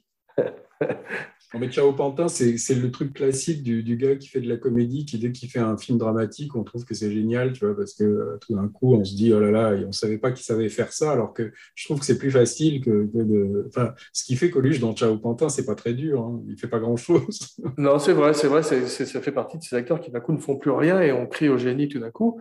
Mais en fait, il est quand même intéressant dans le film. J'aime bien les comiques qui vont vers la dark side comme ça. Il y a des films, est-ce que vous connaissez un film qui s'appelle euh, Dude à propos du Big Lebowski? Where is my car? Où est ma voiture? Je connais le titre. Le sujet, c'est deux mecs qui fument une herbe tellement forte qu'ils ont oublié où ils se sont garés. C'est quand même fort, hein Très beau sujet. avec Ashton Kutcher et euh, je crois Sean William Scott, je crois, qui joue aussi dans American Pie, dont on parlait un peu plus tôt. Reefer Madness, ça tu connais Laurent, Reefer Madness? Non. C'était un film de propagande contre l'herbe. Des années très- 50. Tu sais, euh, j'ai- très rarement fumé de la bœuf et j'ai rarement vu. Enfin, c'est pas des trucs qui me. Ah ouais, moi non plus, moi j'en parle, c'est un ami qui m'a tout expliqué avant l'émission. Je faut trouver le joint, là, Up in Smoke, tout ça. Je déteste ça. Quoi. Enfin, ça, je l'avais vu, j'avais trouvé ça complètement con. C'est vrai, d'ailleurs, il ferait plein de films par la suite qui sont de moins en moins bons, Cheech and Chong, et ils étaient surtout drôles comme comiques, comme stand-up comedian. Ils avaient amené une espèce de, de vent nouveau, si j'ose dire. Mais euh, effectivement, il y a un film, il n'y a pas longtemps, qui était bien, qui s'appelait euh, Beach Bum. Vous ne l'aviez pas vu Avec Ouais, Matthew ouais. McConaughey. Matthew McConaughey, je l'ai pas vu. non. Ouais, parce que justement, Matthew McConaughey et Woody Harrelson reprennent un petit peu euh, le flambeau, justement. Matthew McConaughey, tu aurais pu le voir dans Big Lebowski. hein. Tu l'aurais- tu l'aurais vu euh, avec. C'est vrai, bah, Beach Bum, justement, d'Harmony Korine, qui n'est pas forcément un metteur en scène que j'aime par ailleurs, c'est son Big Lebowski. À un autre niveau, le personnage joué par Zach Galifianakis dans les films Hangover est aussi un enfant du dude. Moi, je pense que c'est un film qui est resté dans les mémoires parce que le personnage est devenu un- un- une sorte de de- d'icône un peu, parce qu'on en fait même des gifs maintenant, tu vois. Bien Euh, sûr. Dude. Donc, Mais il y a justement cette Lebowski Fest, ce festival où les gens s'habillent comme lui, boivent Ouais, des White tu Russian. demandes- tu demandes à la plupart des gens de, de te résumer le, le scénario du, enfin, de l'histoire de Big Lebowski, je pense qu'ils en sont incapables, tu vois. Quoi. Ouais. Euh, Bah, mais C'est le côté Chandler, c'est les intrigues de Chandler qu'on qu'on avait du mal à comprendre, Philippe. Ça. souviennent Oui, mais c'est surtout, rappelle-toi que l'en- l'enjeu numéro un de Big Lebowski, c'est quand même qu'un type est venu pisser sur son tapis. C'est quand même sa motivation première. Faut pas oublier ça. Il en parle pendant deux heures. C'est une des moquettes, ils ont fumé la moquette, on pourrait dire, mais c'est une des moquettes les plus connues euh, avec celle de The Shining. Tu sais. C'est ça. Oui, puis du gars qui est écrit pour quelqu'un d'autre, tu vois, la, la méprise. euh, Ouais. Exactement. Je me rappelle cette réplique que j'ai placée aujourd'hui sur Facebook. Un des voyous qui vient pisser sur son tapis qui lui dit Your name is Lebowski, Lebowski. Et je crois que le gars, il y a le blond, pas celui qui pisse sur le tapis, parce que lui, je crois que c'est un, un asiatique, mais l'autre mec, tu vois, qu'il arrive à deux au Ouais. début. Et l'autre mec, je crois que c'est celui qui, dans Mulholland Drive, Sur Mulot, Land Drive. Euh, vient aussi, euh, je sais plus, c'est pas celui qui doit tuer Naomi Watts, ou enfin, il tire dans un aspirateur, je me souviens, il tue Waouh. une bonne femme qui passe l'aspirateur. Et tu as aussi une scène dans Big Lebowski où tu vois deux flics qui viennent prendre la, la déposition de, de- Ils sont très drôles, ouais. Tu croirais les deux flics de Lost Highway, tu sais, des mecs complètement abrutis. Et, et Mais il y a- un côté Lynch, dans- ou alors Lynch qui a un côté Cohen, je sais pas, par moment, ils sont- Absolument, mais c'est très vrai, mais c'est le côté Los Angeles, et on voit ça aussi quatre ans avant dans Pulp Fiction, où Travolta a ce même côté hébété par la drogue et plongé au cœur de la tu sais, dans, dans Barton Fink, tu as, un plan à un moment où on passe à travers, je, je crois que c'est un évier, non Ou je sais plus quoi, et, et, Ouais. euh, ça, fait penser au plan dans l'oreille de, de Blue Velvet, tu sais, euh, un peu comme ça, quand il. quand C'est il- vrai, ou au plan virtuose de Sam Raimi, qui, euh, qui, où tu, tu- tu étais tout d'un coup à la place d'un œil qui se faisait énucler dans Evil Dead 2. N'ayez pas peur, c'est pas grossier. Il y a une c'est scène, il y a une scène dans Lebowski, pardon, il y a une scène dans Lebowski qui est complètement lynchienne à 100%. C'est quand ils vont voir le spectacle du, du mec qui lui loue l'appartement, tu sais, Ouais. Ah oui, oui. sur une scène déserte comme ça, et personne dans le théâtre, et le type danse un truc pathétique. Ah ouais. Et c'est complètement lynchien, c'est sorti de C'est Mulholland. vrai, ou alors Louis Rego faisant le sketch de la valise dans Les Bronzés aussi. hein. Tu vas rire, j'ai pas vu. T'as pas vu Les Bronzés? Jamais. Waouh écoute, mon- écoute le podcast qu'on a fait. D'accord. Mais euh, c'est la propre garde-robe de Jeff Bridges dans le film. Et c'est vrai que c'est formidable, ces des chaussures méduses dont on parlait, cette espèce de T'as, gilet. t'as- t'as quand même un côté dans le, le dude, c'est ça aussi chez les Cohen, je pense, le côté, euh, il y, a, il y a un côté un peu presque biblique, tu vois, parce que t'as l'impression que c'est une sorte de Christ un peu déchu. Euh, alors, parce qu'on dit à la fin, il est venu pour être cool pour nous, non? C'est ça, je crois. T'as l'impression C'est ça, que ouais, ouais. il- Il n'est pas, il- il a- il est pas venu pour racheter nos péchés en mourant pour nous, il est venu pour être cool pour nous. D'où cette religion dont je te parlais, c'était pas une blague qui existe, avec cette espèce de côté ultra cool, tu vois, de- de- de- des préceptes du dude. Il y a quand même un mec qui s'appelle Jésus dans le film, c'est pas lui, mais il y en a un autre. Et, Ouais. et- et lui, il a une dégaine un peu de, de Christ, un peu, un peu euh, Christ qui aurait fumé des joints, tu vois, un peu c'est vrai, c'est vrai, mais ne mettons pas la charrue avant la bœuf. Et euh, c'est vrai que euh, tu parles de ce look christique, ils sont très branchés euh, coiffure et poils faciaux, les frères Cohen. On voit cette étrange coiffure de Beatles, de Javier Bardem dans No Country for Old Men. Quand il a fait les essayages, la tête de Bardem, quand il a vu ça, il a dit Mais les gars, euh, vous me voulez du mal, quoi. Vous pouvez... ça a été très difficile de draguer pour pendant le tournage. Et un peu comme pour Vincent Donofrio, qui, était, qui a été obligé de devenir très gros et chauve pour- pendant des années, pour, euh, quasiment pour Kubrick dans Full Metal Jacket. Vous aimez les séquences de rêve? Vous aimez les films de gladiateurs, mes petits garçons? Moi, je les aime déteste bien. pas, moi, je Moi, déteste je pas. bien. Parce que vous aimez les comédies musicales, non, déjà? J'ai l'impression. Non, je déteste. Je déteste moi. Ah oui, moi, les Bubsy Beckerley, tout ça, j'aime pas ça, moi. Mais là, là j'aime bien la séquence où on le voit. euh, Mais apparemment, les frères Cohen aussi, parce qu'ils nous refont le coup dans Hail Caesar, tu sais, avec Ouais. Scarlett Johansson qui nage dans l'eau, c'est très joli d'ailleurs. Et ils font d'ailleurs a- aussi un numéro musical avec euh, Alban Ehrenreich, tu sais. Il y a Christophe. Lambert qui, qui fait un réalisateur dans Il César. Tu C'est ça. Là-dedans, quoi. Tu vois. Ouais. Et dans Bus- Buster Scruggs, il y a des formidables numéros musicaux quand il chante Cool Water, tu sais, quand euh, Buster Scruggs lui-même arrive en chantant dans ce canyon. Old Dan and with throats burned dry and souls that cry for water. Cool, clear water. Roger Dickens, le grand Roger Dickens à la lumière, ça fait quand même une différence. En plus, ils ont voulu cette fois-ci, non pas un côté film noir, mais un côté au contraire lumineux et poppy, comme ils disent, qui va avec le bowling, si tu veux. C'est vrai que par moment, par moment, on a presque l'impression d'être dans un film de John Waters, par le choix des couleurs ou le côté un peu outré. Moi, c'est le personnage de Julianne Moore que, que je trouve pas très intéressant dans le film. C'est ce que je disais aussi. Il fallait un personnage féminin un peu plus fort et un peu mieux écrit, parce qu'elle est une grande actrice, mais elle a une note à jouer. C'est Ouais. inspiré en partie de Yoko Ono, si tu veux, et puis c'est un, c'est un petit gag dans un Saturday Night Live, tu vois ce que je veux dire, par rapport au reste du film. Et Julianne Moore, c'est censé, être, euh, c'est censé être la fille du, du Big Lebowski, mais on, on les voit jamais ensemble. En fait, je crois qu'il n'y a aucune scène où on les voit ensemble. Non, non. Elle est toujours dans son atelier, je crois. Ouais, Même si c'est la vraie fille, tu vois, parce que ça, ça, ça fait un truc un peu bizarre, je trouve. c'est vrai. 11 semaines de tournage, c'est relativement rapide. Los Angeles et ses alentours. Il y a un truc qui m'a amusé dans les trivia que j'ai lu, c'est que euh, Jeff, le dude, allait voir les frères Cohen avant chaque prise et leur demandait est-ce que le, le dude s'en est grillé un avant d'arriver dans la scène, tu vois? Et selon ce que disaient les frères Cohen, c'était souvent oui, bien sûr. Il allait dans un coin du studio et il se frottait les yeux parce qu'il n'allait pas se mettre à, à fumer de l'herbe comme un fou. C'est très difficile de faire 15 prises quand on est déchiré à l'herbe. C'est un ami qui me l'a dit aussi une fois de plus. Tu as des bons amis. Ne pas dans les.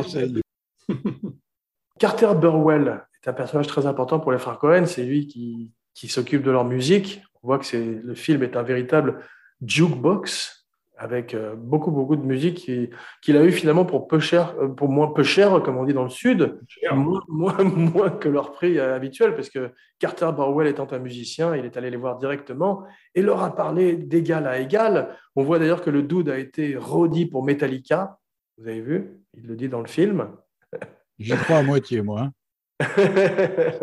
et chaque personnage a sa signature musicale et son propre genre de musique, un petit peu, tu vois, du flamenco euh, au rock 70s.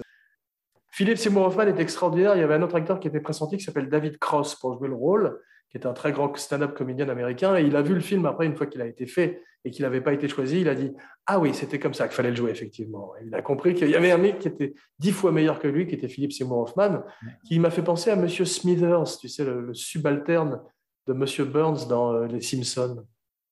Là, je connais pas trop ça. Je pense que quand tu avais lu ce scénario-là, ça devait être très déconcertant parce que tu devais te demander ce que ça allait donner. Je suis pas sûr que les gens qui lisaient le scénario avaient une idée très précise de, du film. Non, mais ils arrivaient auréolés de leur Oscar avec Fargo et d'un film qui avait été un gros succès, tu vois, avec un budget en plus qui était moindre. Donc tout le monde leur faisait confiance d'une certaine manière. Et ils ont eu bien raison. John Goodman dit que c'est son rôle préféré. Et, il euh, est c'est- extraordinaire, Goodman. Il est extraordinaire. Il est Extraordinaire. encore mieux que dans Barton Fink où il était déjà énorme. Ah, c'est une fois de plus un moteur de comédie comme les Bernard Blier ou ces gens comme ça. C'est, Ouais. Le film passe de vitesse quand il est à l'écran et il est tout le temps fantastique chez les frères Cohen, même euh, jusqu'à Inside Llewyn Davis où il est dedans aussi. Aussi, ouais. Ouais, il était dans euh, Oh Brother aussi, où il joue le Cyclope. Ouais, exactement. Et puis un mec dans- du Ku Klux Klan. Avec William Forsythe dans Arizona Junior, il faisait deux euh, bagnards extraordinaires de forçats, Ouais, dignes ouais. de Popeye ou de, de bande dessinée. Ils étaient fantastiques. Et Il c'était de la terre, tu te souviens? Jaillissait de la terre. comme deux golems, il naissait de la terre, effectivement. Et, et il sortait en hurlant comme une espèce de cri primal. Avec la caméra qui s'élève autour d'eux, qui est une- un plan très ironique des frères Cohen qu'on retrouve au moment de la mort de Shut the fuck up, Donnie, où il a une, une attaque cardiaque dans le parking. Et Oui, là, coup, aussi, le- là aussi, tu vois, quand je te parle de la déconstruction du polar, dans un polar, le mec, il prend une balle. Là, il a peur, il se, il se paye un infarctus, tu vois. Mais au départ, ils lui disent il a été, il, il s'est fait descendre et les mecs disent mais il n'y a pas, un- il y a pas de coup de feu. Et la caméra monte en l'air comme au Vietnam. Vu, ils lui font son plan de Vietnam euh, imaginé à, à Goodman.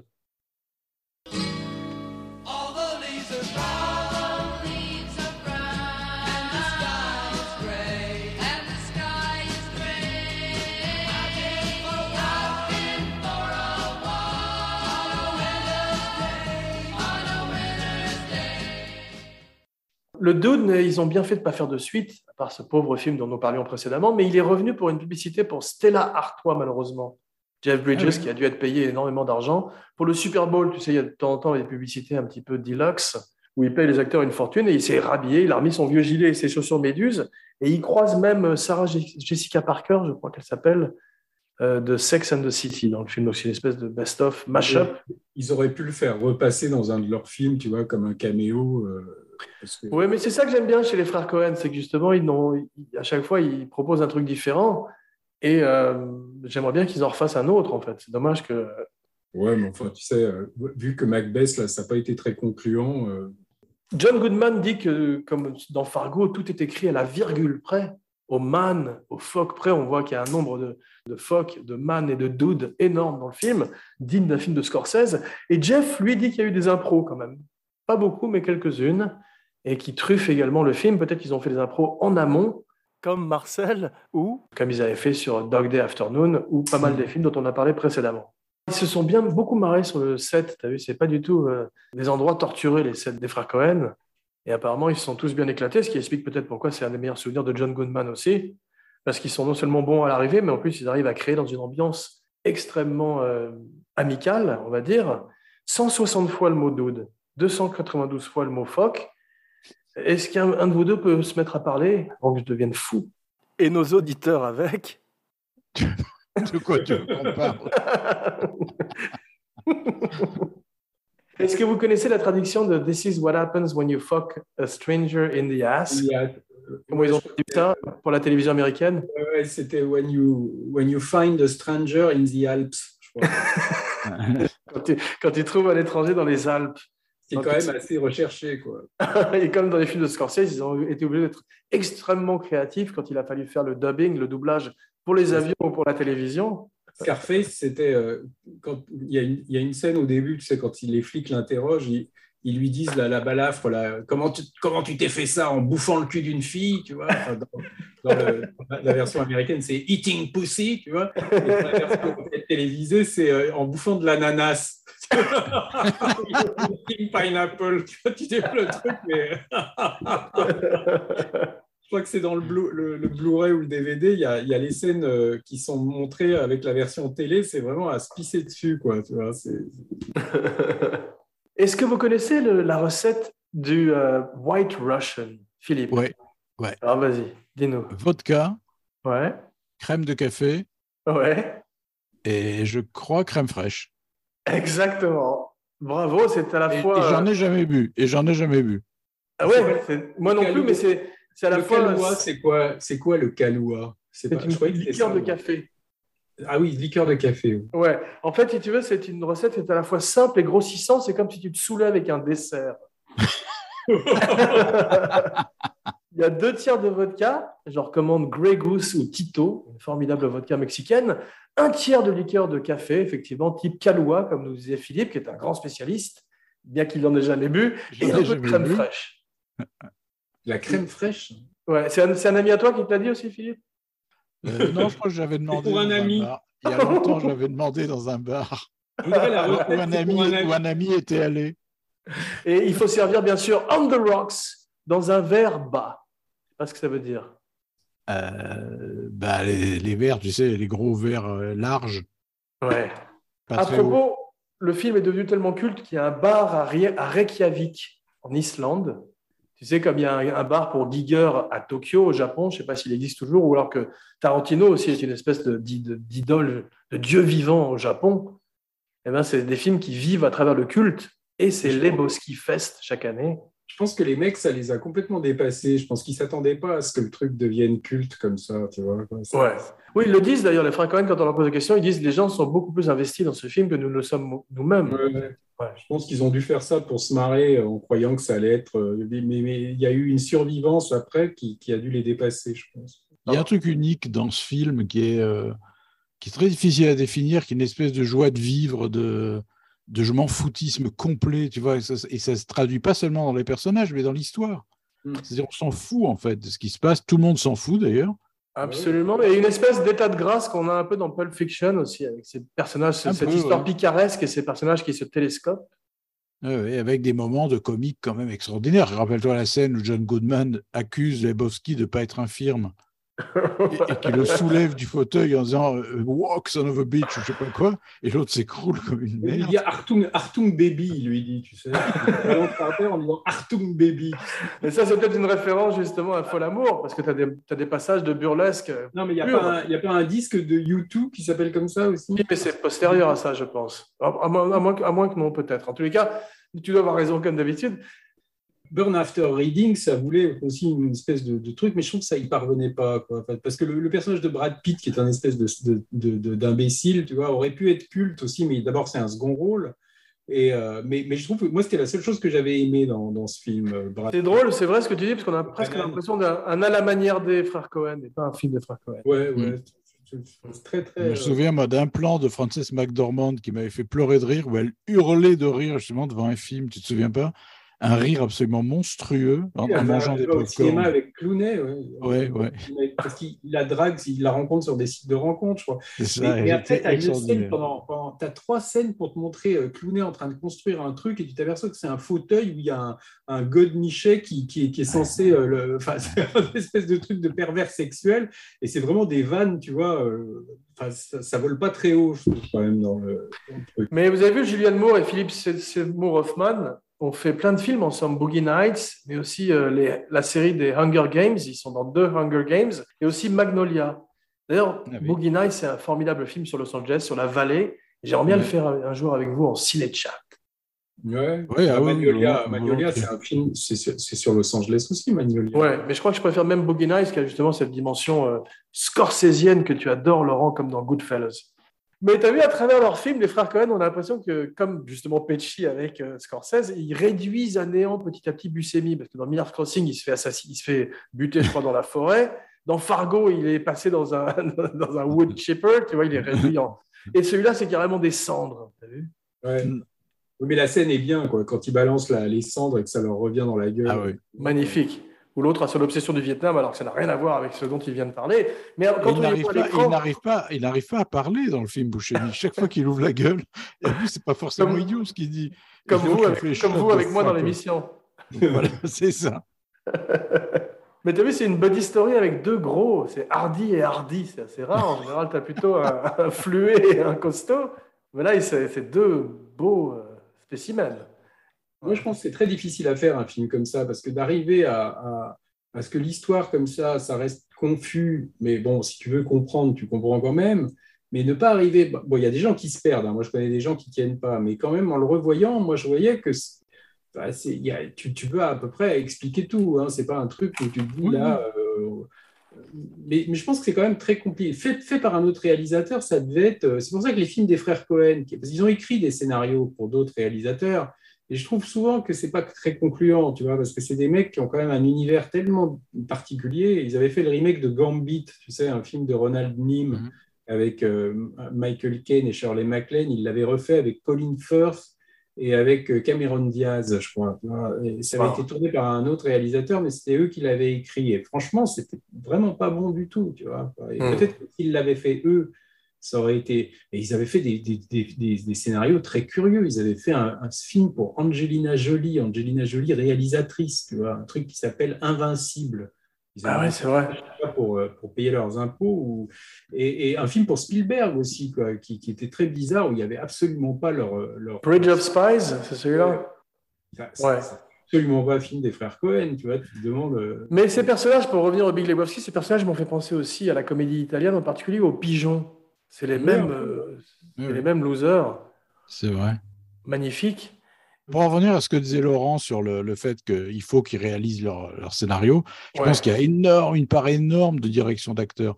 C'est-à-dire qu'ils ils jouent tous sur la même tonalité qui est impassible, pince sans rire et pas du tout au deuxième degré. Mm. Et ça, pour tenir ça, tu vois, c'est-à-dire faire des grosses comédies sans déconner eux-mêmes, sans, sans faire de clin d'œil et sans montrer qu'ils sont plus malins que les personnages, c'est très fort parce que, tu vois, euh, Goodman, par exemple, il joue le plus énorme gros con qui ait jamais eu, qui ait jamais existé au cinéma, tu vois. Mais il le fait avec un sérieux et un, une intensité incroyable, tu vois.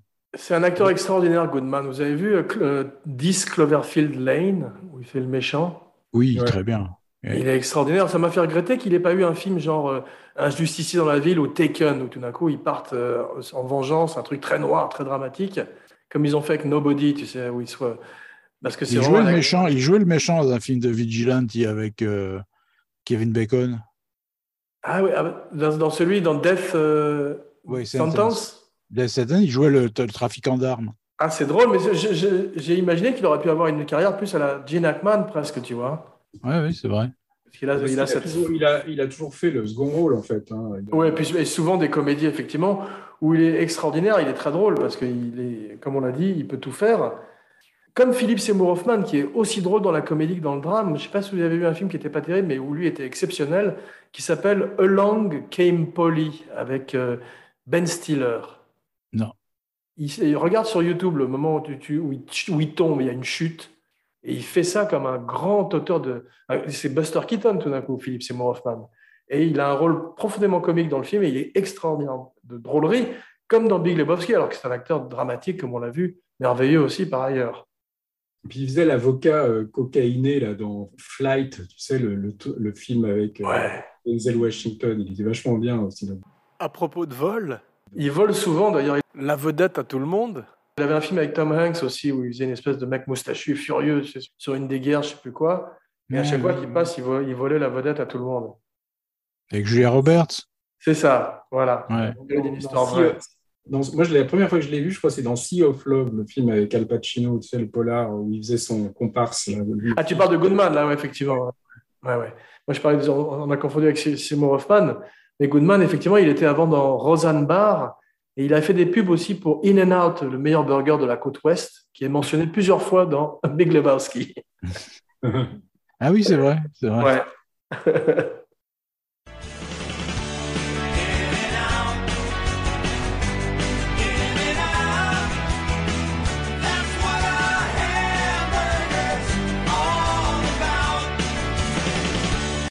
Mais le film a un côté très Looney Tunes, en particulier dans les séquences de, de rêve, tu sais, quand il est attiré par sa boule de bowling vers le bas, c'est Will Coyote et Bip Bip.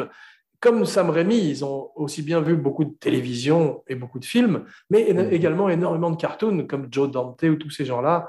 On retrouve une grande influence du cartoon dans la façon de mettre en scène les films. Tu as, carrément des scènes où il plane, où tu le vois euh, voler. euh, euh, il, il- Oui, comme Superman, ouais. T'as l'impression qu'il voit la fille sur le tapis volant, tu vois, et il essaye de la suivre comme ça. Exactement. Et même Ce dans que j'adore, c'est qu'il nage. Tu te souviens, au lieu de voler comme Superman, il nage. Ouais, ouais, ouais.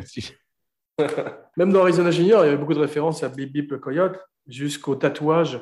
Woody Woodpecker, ouais. C'est un scénario où ils font tout ce qu'il ne faut pas faire, tu vois, parce que c'est très confus. t'as- parce que les premiers mecs qui viennent pisser sur son, son tapis, tout ça, tu as les mecs qui viennent avec Julianne Moore, après, c'est pas les mêmes, tu vois. Tu as quand même le gars, il y a deux leurres, tu as quand même euh, des, des enle- À chaque fois que euh, il lui vole le tapis deux fois, Enfin, c'est c'est un micmac, euh, tu vois. C'est exactement ce qu'il ne faut pas faire quand tu écris un scénario. C'est ce que je disais au début. En fait, ils ont déconstruit au point, que je pense que c'est délibéré. Quand ils trouvaient que ça se tenait un peu trop bien, ils devaient démolir, tu vois.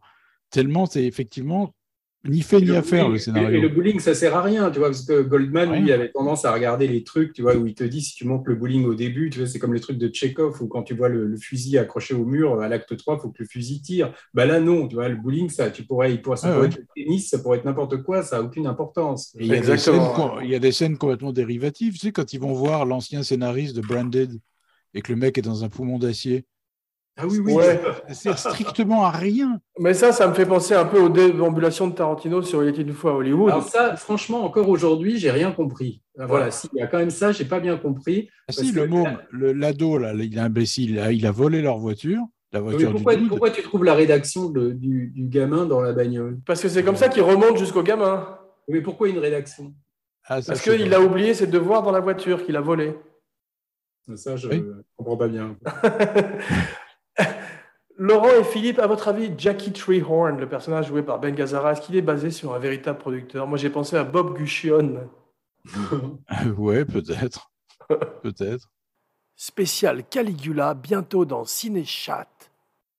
Il paraît qu'il avait une, une cuillère, au- un truc autour du cou, tu sais, comme un pendentif, c'était pour la coke.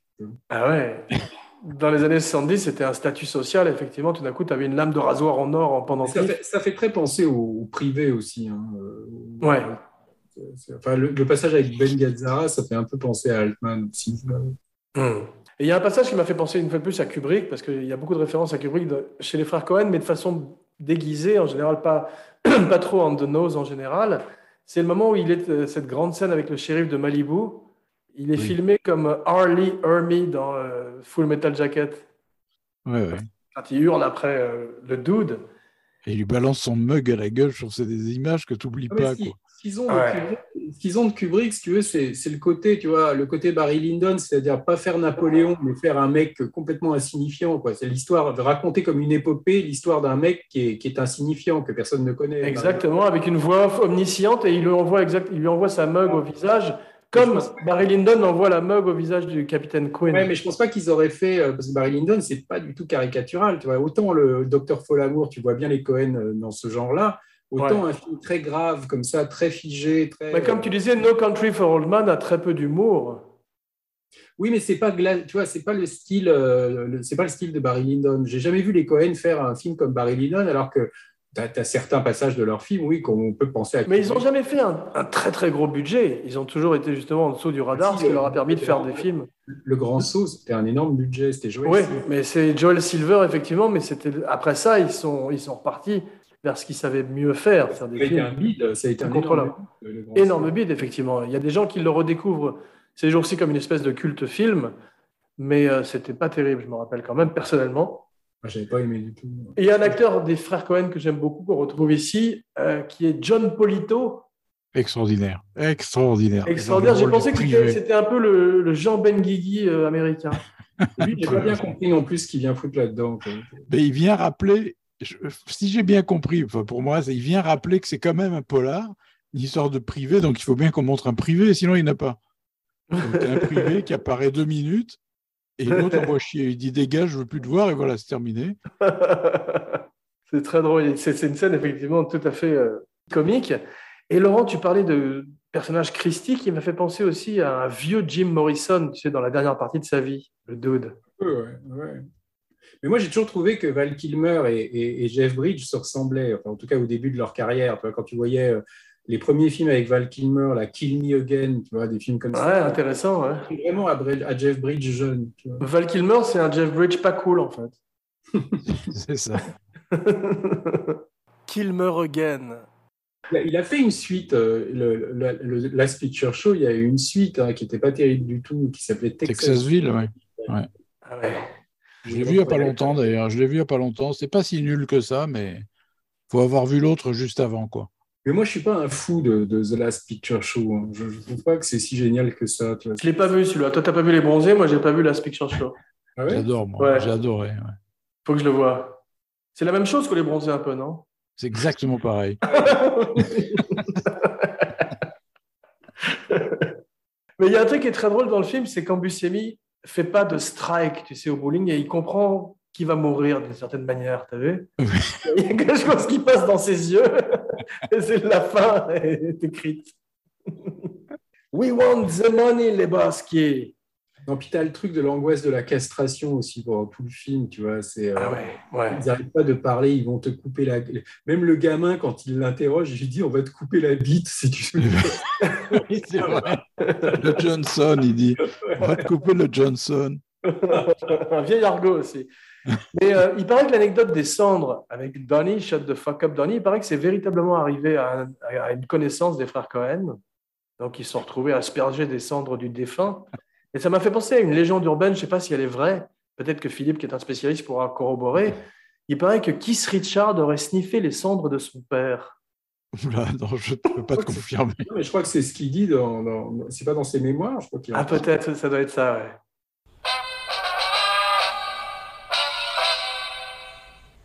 Ils ont du mal à finir leurs films, un peu les frères Cohen en général, euh, comme certains films de, Ber- de Bertrand Blier, et surtout comme Ciné Chat. Mais t'aurais C'est bien vu Bertrand Blier faire un truc comme ça en France, je dis pas euh, que ça aurait été. Mais un, un machin décousu, tu vois. euh, il, il- il prenait ce chemin-là à un moment aussi. hein, tu vois. Mhm. Donc tu veux dire que mélanger euh, avec les valseuses, c'est une bonne idée en fait. un équivalent français, tu vois, de, de ce genre de film. Ouais. Blier faire des trucs comme ça, un peu qui partaient dans tous les sens, où il y avait un personnage un peu, un peu marrant, mais Ce qu'on reste- appelle un peu des, des ovnis, des films qu'on a du mal à moins, c'est moins catégoriser. maîtrisé chez Blier- c'est moins maîtrisé chez Blier. C'est le chat. L'émission que vous avez intérêt à aimer, car on sait où vous habitez. Bien, mes cinébuddies, merci pour ce trip, cette randonnée psychédélique au pays du dude et tous ses amis. Qu'avons-nous appris? Rien. J'ai trop fumé, j'ai tout oublié. Sinon, que c'est un plaisir de vous retrouver, même par écran interposé, virtuellement, comme dans Tron, un autre grand film avec le dude dont on devrait parler un jour, dans Cinéchat. En attendant, n'oubliez pas de liker, de partager, de commenter partout où on écoute des podcasts. Plus, souscrivez aux vidéos de Roman Lenov, aux fantastiques vidéos de Roman Lenov sur YouTube. Et maintenant, vous connaissez la musique, you know the drill, vos noms et vos phrases signatures. Philippe Sedbon. Shut the fuck up, Donny. Euh, Laurent Vachaud, Don't fuck with the Vachaud. C'est bien d'avoir fait très nonchalant comme ça. tu peux pas nous le faire avec la voix de Polanski, t'as promis? Non, pas, pas aujourd'hui. Jean Weber pour Abracadapod et Cinechat, signing off. Et maintenant, allez les gars, avec moi. Don't bogart the joint, my friend. La, la, la, la, Pass it over to me. My je friend.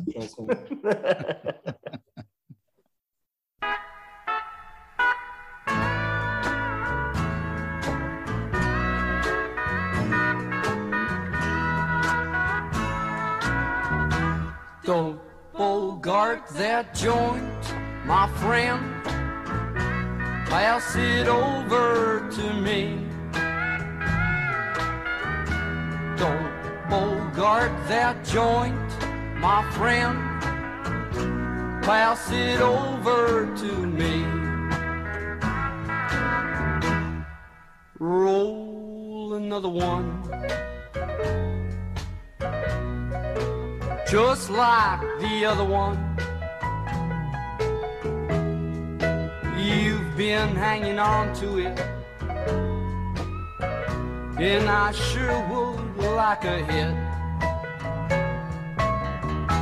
Don't bogart that joint, my friend. Pass it over to me. Don't bogart that joint, my friend. Pass it over to me.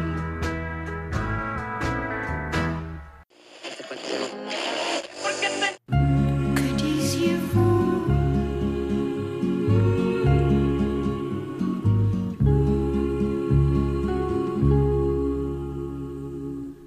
Tu te rappelles, Philippe, au, au début de nos émissions, euh, quand euh, j'avais oublié d'enregistrer Vol de coucou et je m'en Oui. suis rendu compte au bout de 45 minutes. C'était le bon temps. Je me rappelle ta tête, on ne se, connaissait pas encore très très bien et tu avais maîtrisé ta, ta- ta rage de façon magnifique. C'était un maître zen, ça m'a beaucoup appris. Il y a des Pardon. mecs qui étaient venus me filmer chez moi pour un supplément DVD, je ne sais plus sur euh, quel film. Euh, ils font entièrement l'interview, ils s'en vont, machin. Une semaine après, quand même, ils me rappellent pour me dire que le son n'a rien enregistré. Quand même. Tu vois, t'imagines la bande Wow. de, de. Et à la fin, euh, en conclusion, je chanterai une petite chanson de Easy Rider. Donc, si vous voulez vous joindre à moi, vous êtes les bienvenus. hein. Oh, le salaud, on va encore Alors, c'est parti. Et bienvenue dans Cinéchat.